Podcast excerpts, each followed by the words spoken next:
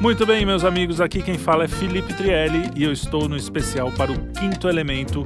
E hoje o nosso assunto é algo que eu gosto muito de falar e que a gente sempre diz que é um problema, que a gente precisa ver mais esse lado, mas a gente nunca define exatamente as coisas como elas são. Então eu vou tentar simplificar aqui e deixar bem claro o que, que significa a tal da cultura.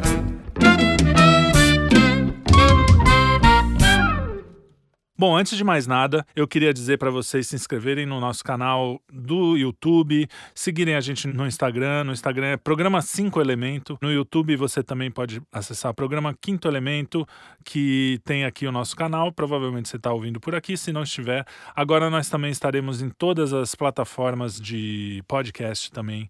E você vai poder nos ouvir de mais lugares diferentes.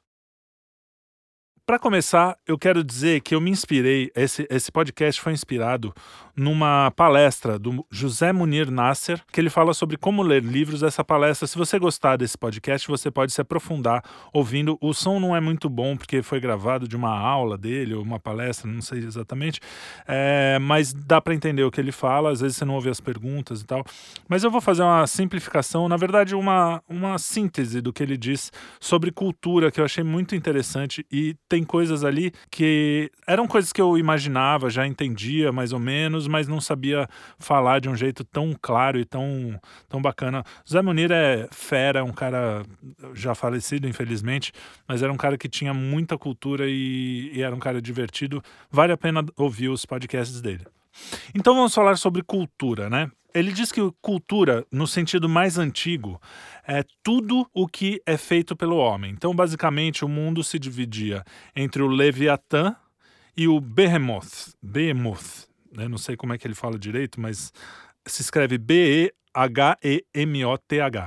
que seria a natureza. Então, são dois monstros mitológicos e que, que o Behemoth era a natureza e o Leviatã era a ação humana sobre a natureza. Então, tudo que o homem faz, desde, sei lá, cortar uma grama até um foguete espacial, é parte do Leviatã. E tudo que a natureza faz, por exemplo, crescer essa mesma grama, ou as árvores, ou os, os, animais, ou até aquela cobrinha que vai lá e vai te picar, e que também a gente conhece bem. Então, o Leviatã seria a ação humana e o Behemoth a natureza. Então, a primeira coisa que ele diz, e que eu, eu concordo plenamente, é que a gente tem que desmistificar um pouco essa coisa da natureza, né? Os ecologistas sempre falam, né, daquela coisa, não, a mãe natureza, a mãe Gaia, a mãe terra, que nós chegamos aqui e destruímos, né? Nós seres humanos, os mauzinhos, chegamos aqui, acabamos, somos um vírus, né? No Matrix, que é um filme até que eu gosto, mas ele tem esse discurso, o ser humano é um vírus. Tudo bem que está na boca do vilão, né? Mas tudo bem. E quando você vai ver, na verdade, a natureza não é tão boazinha assim com a gente, né?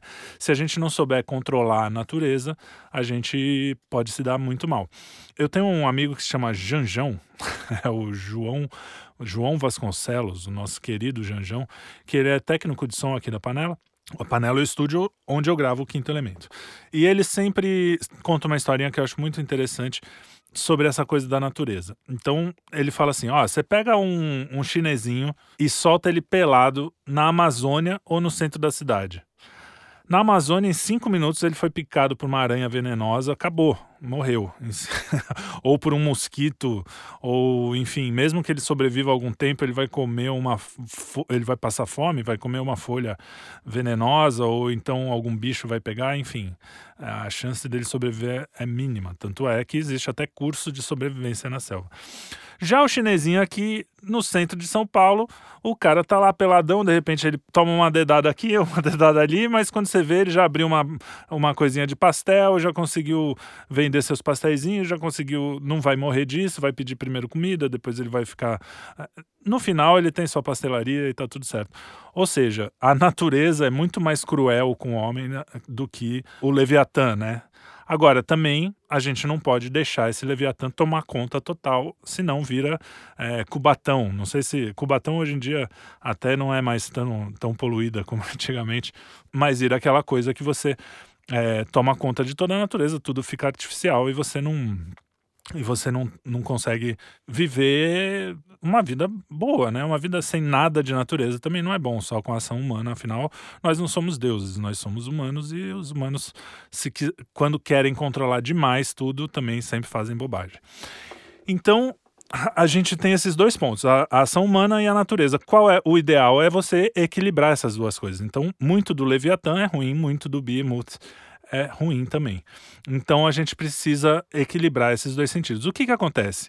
Quando você vem com um discursinho ecologista, neoecologia, essa ecologia nova que tudo é, o ser humano vai acabar com o mundo se a gente não não voltar a viver em cabana tal. O cara tá sempre pensando naquela natureza idealizada e também na, no, no Leviatã idealizado, porque nem sempre o que eles dizem que é fazer mal à natureza é mesmo fazer mal. Muita coisa.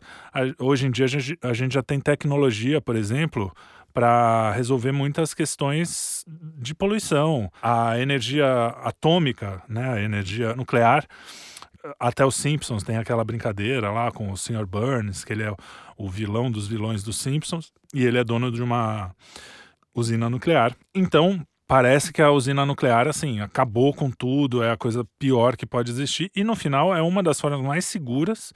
Claro que a gente já viu acontecer acidentes, mas você vê que Chernobyl foi um erro humano absurdamente ridículo. Não que a gente não deva se preocupar com isso, nem ficar de olho. Mas não é uma coisa tão ruim para a natureza. Ao contrário, é uma energia super limpa. São coisas que, claro, necessitam um certo cuidado mas perto de outras formas de energia é, são muito mais eficientes e muito mais seguras. Por exemplo, você fala na energia eólica, né? Aqueles cataventos enormes. A quantidade de pássaro que morre com aquilo ali é um negócio absurdo. Então, sempre que a gente vai, no fim, eh, não quero nem entrar nessa história da ecologia, um dia eu faço um podcast só sobre isso. No fim, o importante é a gente saber o seguinte: não é um crime, não é a pior coisa da humanidade a gente interagir com a natureza, ao contrário, sem a gente fazer isso, você mesmo deve estar ouvindo isso num lugar em que o homem teve muita interação com a natureza, mesmo que você more no meio do interior, mesmo que você more no meio do mato, você tem uma casa, você tem é, cortou a grama em volta, você não está no meio da selva. Tá? então, essa, essa interação do homem com a natureza é importante desde que a gente também tenha alguma noção e não acabe com tudo então, eu não vou falar muito mais dessa coisa da ecologia, porque poderíamos até falar da guerra é, entre a Rússia e a Ucrânia, que é resultado desse movimento ecológico. Porque se o Putin não tivesse o controle da energia na Europa hoje, que é o, eles acabaram com todas as usinas de energia suja e ficaram com o gás da Rússia, e agora a Europa está comendo na mão do maluco do Putin. Mas seguimos com a cultura. O que, que tudo isso tem a ver com cultura? Enfim, o primeiro sentido de cultura seria esse. É, então, é a ação humana dentro da natureza. Então, qualquer coisa que você faz que muda a natureza é cultura. Aí depois a gente vem com a ideia de cultura de Cícero, que vem de cultivo, fertilização, semear, né? Então, até hoje a gente fala de cultura como, por exemplo, na, em, em, ciências, em biologia, a gente fala em cultura de, de bactérias ou cultura de milho quando a gente vai cultivar a terra. Cultivar vem daí, né? Cultivar. Isso foi foi ampliado para o cultivo da alma, né? Então, quando a gente fala sobre cultura hoje em dia e o sentido que a gente dá para a cultura, é, no caso de, de falar, ah, a gente precisa olhar mais para a cultura do que para a política, ou que mesmo quando a gente está olhando para a política, a cultura é importante. Não adianta só o cara vir e falar tecnicidades, por exemplo, como aqueles caras mais técnicos que falam assim: não, eu vou. Ah, a economia a gente precisa ver, porque eu vou aumentar a taxa de juros, ou vou diminuir, é, eu vou cuidar exportações, importações, mas a gente tem muitas das coisas na nossa cultura que tem mais a ver com esse cultivo das. O que, que a gente vai cultivar no coração, no espírito, né? Então, o Olavo de Carvalho sempre falava isso também, que a cultura ela tem que preceder a política, porque o, é, o caminho é primeiro mudar a cultura e depois dali vão sair líderes que serão agentes políticos. Claro que nem sempre dá para fazer assim. No Brasil mesmo a coisa se inverteu. Os, o Brasil, um país majoritariamente conservador, não estava tendo força política. Por quê?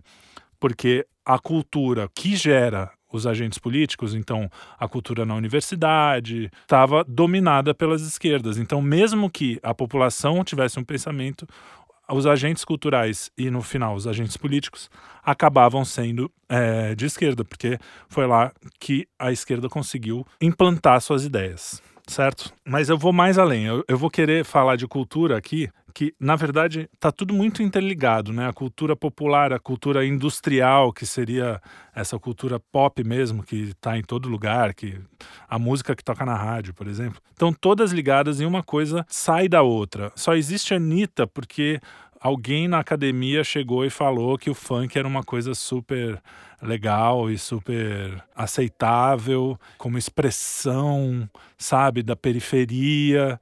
E aí, de repente, isso foi aceito pela, pela Globo e pe por todos os caras que fazem a cultura de massa, pelas rádios, e isso acabou virando uma cultura de massa como a gente vê. E isso acontece desde sempre. Então, quando eu digo cultura, a gente está falando aqui especialmente da cultura, ela pode ser de três formas, né? Em forma de letras, que são os livros, é, o teatro tem essa forma também, não é a única, mas tem. É, em forma até da academia, dos trabalhos de acadêmicos, também podem ser culturais. Bom, e aí acontecem coisas interessantes. Às vezes um cara que quer fazer uma obra de arte não consegue chegar lá. E às vezes um cara que está fazendo uma coisa completamente útil, vamos dizer assim, um diário.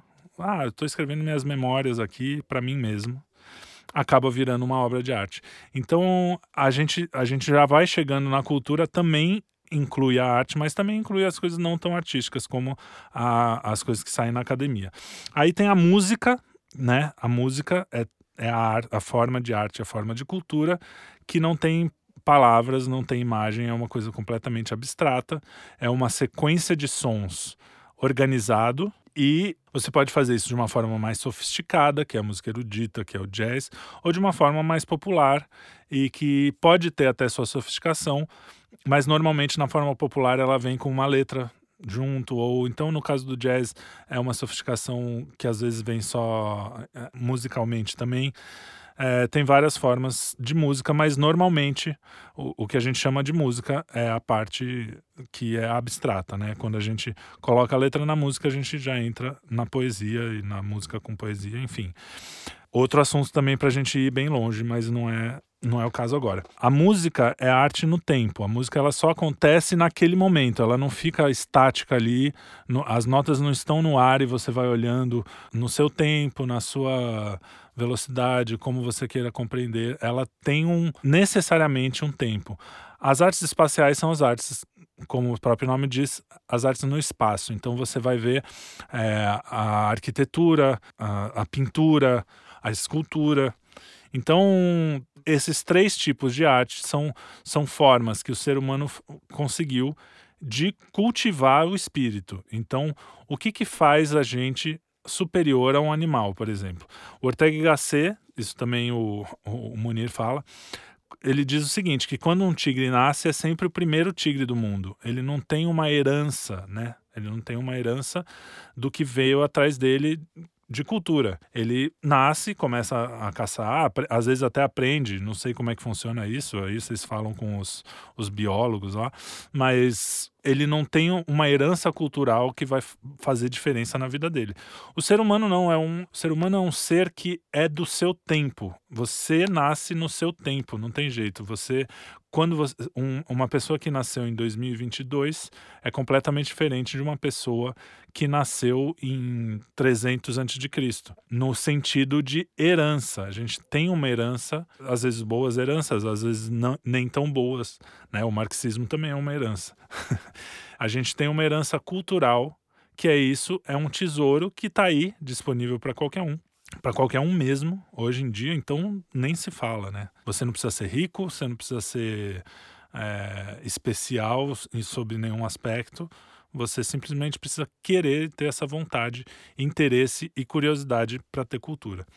Então a gente vive até tempos muito interessantes nesse sentido. Na, eu imagino que na Idade Média um, o acesso ao Aristóteles, por exemplo, era muito restrito. não precisa ter muita imaginação para chegar a essa conclusão. E hoje não só você tem acesso ao Aristóteles, como você tem acesso a leituras de Aristóteles, a pessoas traduzindo Aristóteles de todas as formas. Você pode aprender grego é, para ler Aristóteles no original. Então você tem muito mais acesso e, na verdade, o que acontece hoje é que você tem acesso a tudo. Né? Você tem mais acesso também aos, aos lixos. E o que, que a gente precisa fazer, nós, como entes dessa, dessa coisa que se chama humanidade, que eu não gosto muito de abstrair, mas, é, enfim, nós fazemos parte disso. É, a gente precisa fazer com que cada vez mais gente, principalmente as que se interessam, queiram querer as coisas boas, queiram querer colocar no seu espírito algo que realmente eleve. Tá? E aqui eu não estou sendo moralista no sentido, não, só precisamos ver a, ouvir a nona de Beethoven ou o concerto de Rachmaninoff, ou então, não, eu, eu acho assim, a cultura popular também pode che chegar a ser uma coisa que enriquece o espírito. Aliás, a gente vai chegar lá. Enfim, essas três formas de arte são as coisas mais que falam mais diretamente, vamos dizer assim, com o espírito. Então, é, mais do que as coisas acadêmicas. As coisas ac acadêmicas elas podem influenciar mais na sociedade no sentido político, mas as formas de artes elas falam mais fundo. E aí, o que, que eu quero dizer quando a gente diz que a cultura é importante. Não quer dizer que todo cara, o, o gari, o contador, ou o cara que, sei lá, o funcionário público, todos eles precisam ter uma cultura extremamente elevada e só ouvir a melhor música, só ler os, os, a Divina Comédia, né? Dante, Shakespeare. Não quero dizer que todos precisam ter esse interesse. Às vezes o interesse de uma pessoa e a vocação dela é muito mais prática, de coisas práticas e de coisas sei lá, mais triviais, ok? Só que não quer dizer que mesmo essas pessoas não tenham que ter um mínimo de cultura para que o seu a sua imaginação moral seja minimamente construída para ela ver, por exemplo, que há a possibilidade de existir pessoas boas no mundo. Isso é uma coisa que Hollywood e, e a, em geral a, a cultura é, literária e, e, mesmo música, tudo, é, é, mais difícil você ter heróis humanos, né? Normalmente tem super-heróis que são um sucesso, mas isso aí. Mas eu digo, uma pessoa real, quando você vê, por exemplo, no caso do Gran Torino, é um homem comum, mas é um homem bom, é um homem que se sacrifica, um homem que vai além. É, no caso do sniper americano, ou mesmo daquele, esse eu acho que é Mel Gibson, que é até o Último Homem. No caso do Último Homem e do Sniper, são histórias reais, inclusive, de pessoas heróicas, de pessoas que podem fazer o bem. É cultura popular, é um cinema que pode estar. Tá, é Hollywood isso tudo. E isso está formando a imaginação das pessoas, dizendo: não, então o ser humano não precisa ser sempre cínico, o ser humano não precisa ser sempre um sacana. É, às vezes ele pode fazer, que aliás é o que diferencia o ser humano dos, dos animais, a gente pode se prejudicar pelo outro, a gente pode se sacrificar pelo outro. Então, o ambiente cultural quanto mais elevado nesse sentido de histórias elevadas e não quer dizer que não tenha violência não quer dizer que não tenha sexo é, não quer dizer que você não pode fazer um filme que aliás é, demonstrar o lado ruim da, da vida também faz parte da arte e da cultura. Até porque senão vai virar todos aqueles filmes a cabana sabe? Aqueles filmes cristãos que artisticamente não são filmes assim excelentes, né? São filmes bobinhos, porque assim todo mundo é muito, é, enfim. É importante que a gente tenha uma sociedade em que alguns alguns elementos morais estejam meio que meio que intrincados, meio que dissolvidos na no senso comum. E no final, é, se você for ver bem, a sociedade decaiu muito depois que começaram a relativizar a moral mesmo, né? E isso se deu muito pela cultura. E aí, de novo, eu não estou falando de um moralismo bobo, eu estou falando da moral mesmo, porque às vezes você pode ser heróico. Mesmo, aliás, temos muito anti-heróis. é, temos heróis que não que mostram o lado humano deles, que são imperfeitos. Isso não tem problema nenhum. O problema é você sempre achar que o cinismo ganha, você sempre achar que o mal é, o, é a regra. É, isso é ótimo para o mal, né? Então, o que faz o, o, o, homem ter uma opinião, né? O, a sociedade como um todo, ela vai se formando por várias opiniões de várias pessoas e tal. Quem começa com essa opinião, normalmente, é a cultura. É, ou é o filme que ela viu, ou é a academia que... Na verdade, o, o cineasta é um cara que lê a, a, esses malucos da academia que que apoiam ideias malucas e por isso que os, os filmes acabam é, endeusando o bandido.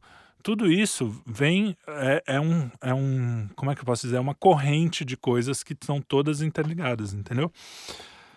E aí, o que, que vem abaixo, vamos colocar assim, abaixo da grande cultura, né? Então, quando você vê a indústria cultural, essas coisas, ah, o que toca no rádio, ela é ruim por causa da cultura vigente, não o contrário. Não é que ele. A, não foi a Anitta que fez a gente ficar com essa cultura péssima. Foi a nossa cultura péssima que, que gerou a Anitta, entendeu? Pega os antropólogos, eles foram os caras que começaram com essa história de que não, toda cultura é válida. Ou seja, você matar um bebezinho. É, um, os índios faziam isso, né? Enterravam os gêmeos. Eu não sei se enterravam, mas matavam o gêmeo. Enfim, tem várias, várias maluquices que os índios faziam que eles falam: não, mas toda cultura é igual. Como eu sou um antropólogo, um cientista, eu não posso ter opinião sobre isso. E a gente deve preservar todas as culturas.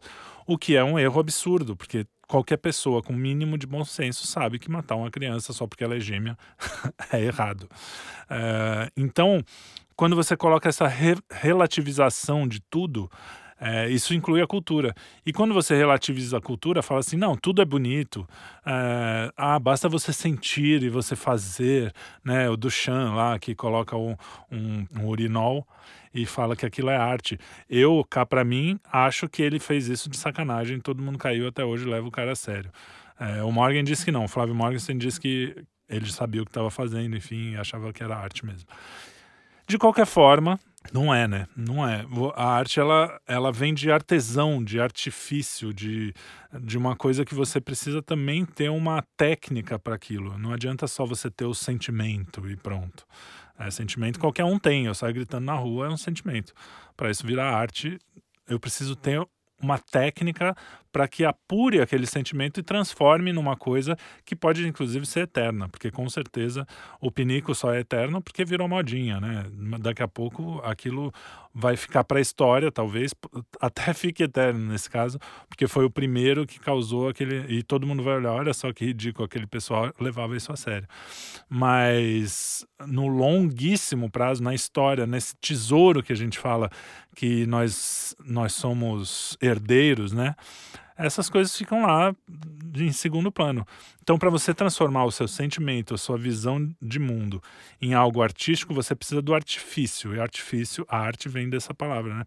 É, o artifício é você estudar a técnica e, junto com a técnica, você conseguir colocar o significado e o, e o sentido, né? Então, existem quatro formas que você pode fazer isso. Existe a arte que é, é boa na forma e no conteúdo, que isso seria, por exemplo, a Divina Comédia. A Divina Comédia é uma poesia, é um poema que tem uma forma absurda. São trinta e poucos cantos por livro, tem o inferno, o purgatório e o paraíso, e todos eles com uma forma específica. Eu não lembro agora é, como é que é o nome da forma, mas uh, são todas iguais, tem rimas com a mesma coisa. É engraçado ter uma curiosidade ele não rima Jesus. Quando ele fala Jesus, ele não coloca rima. Olha só que interessante. São as únicas vezes no livro inteiro que não tem rima. Mas enfim, é uma coisa que a forma é absurdamente técnica de, de, é uma catedral escrita, sabe? É um negócio muito muito grandioso e o conteúdo também é das coisas mais importantes, mais incríveis que eu já tive contato. E olha que eu, como leitor, só peguei a superfície da superfície. Eu não sou um grande intelectual, um grande estudioso. Tem muito mais sentido e muito mais profundidade na obra do que o que eu pude compreender.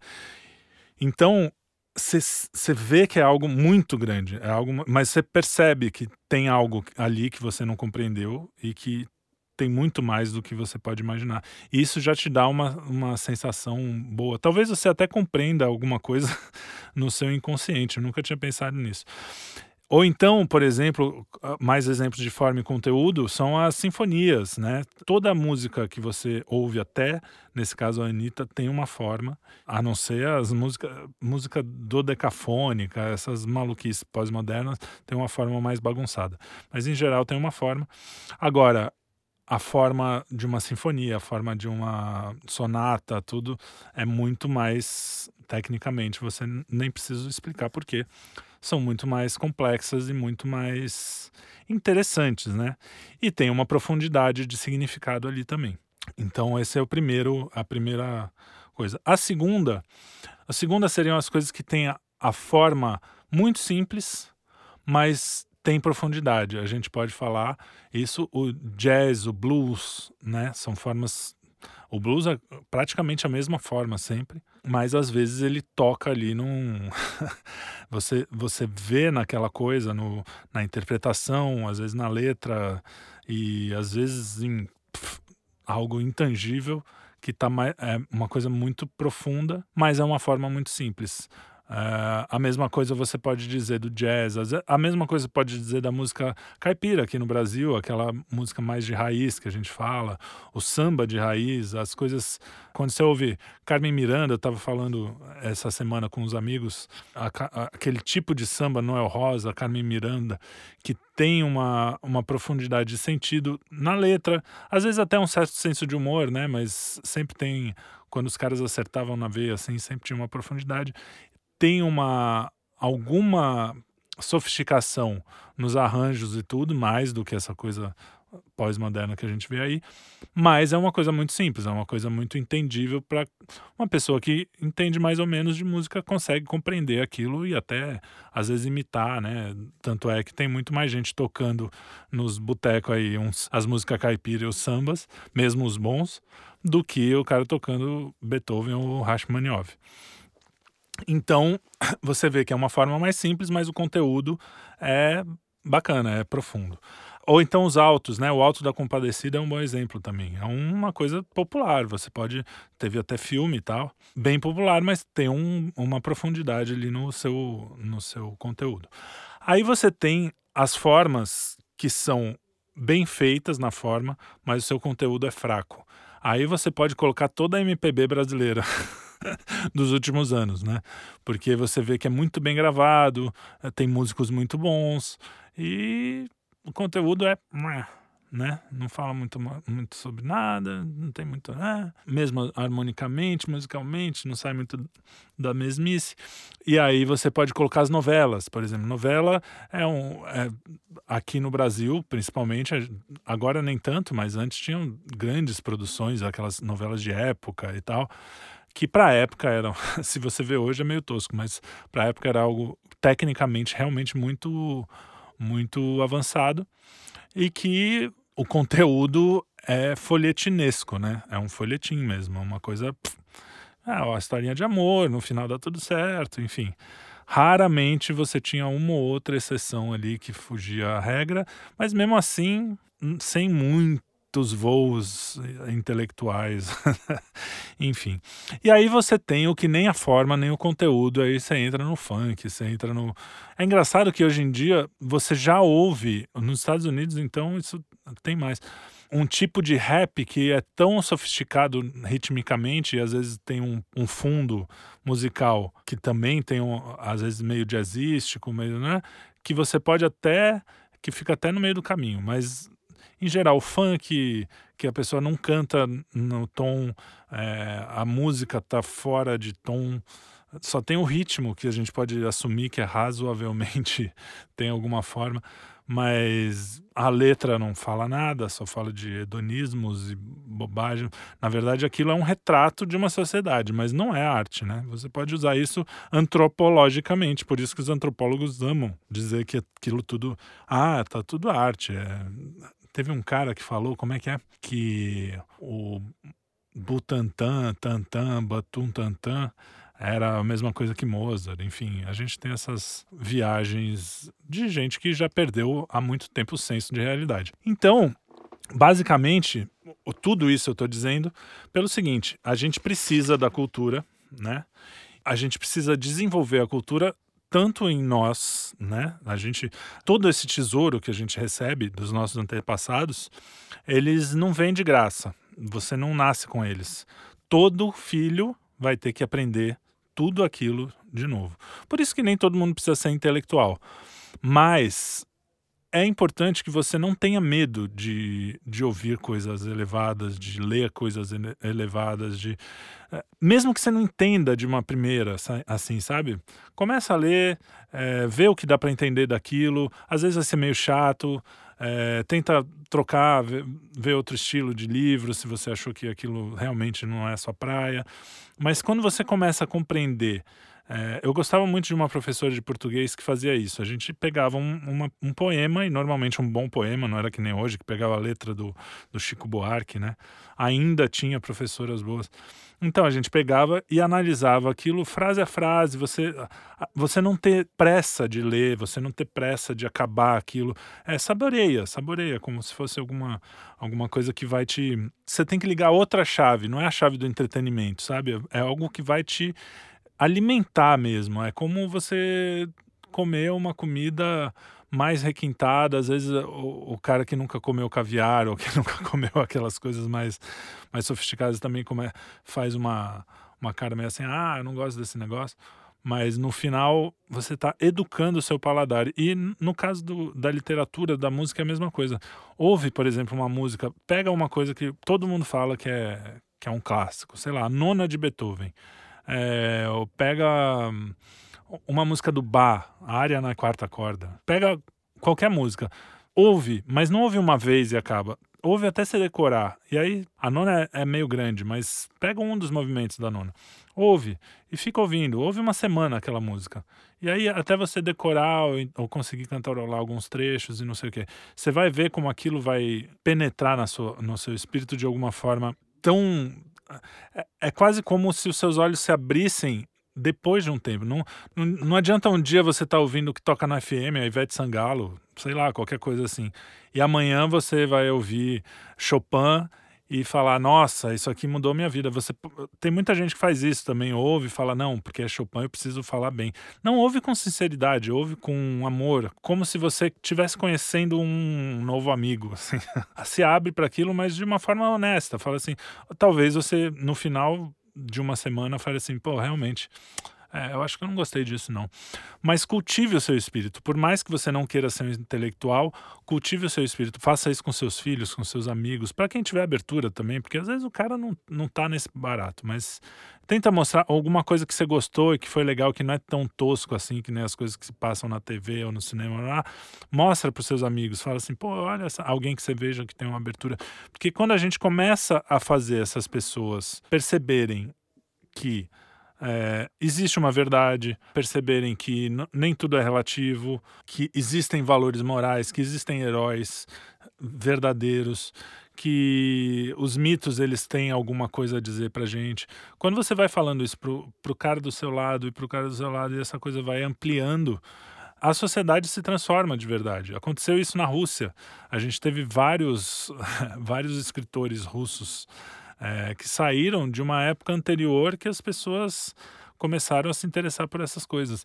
Eu gosto de, de usar sempre a imagem da pescaria, sabe? Eu acho que tem um monte de Beethovenzinho, um monte de Mozartzinho por aí, só que eles não têm nem o acesso a isso dentro deles. Então, quanto mais gente a gente acessar e que possam ter acesso a alguma cultura, como eu disse no começo, não é que todo mundo vai ter isso, tem gente que realmente não tem essa vocação. Mas se você conseguir dizer pro cara que, pô, não é tão, não é tão careta você gostar de coisas clássicas, não é tão careta você você gostar de coisas elevadas, mais você vai conseguir pescar esses.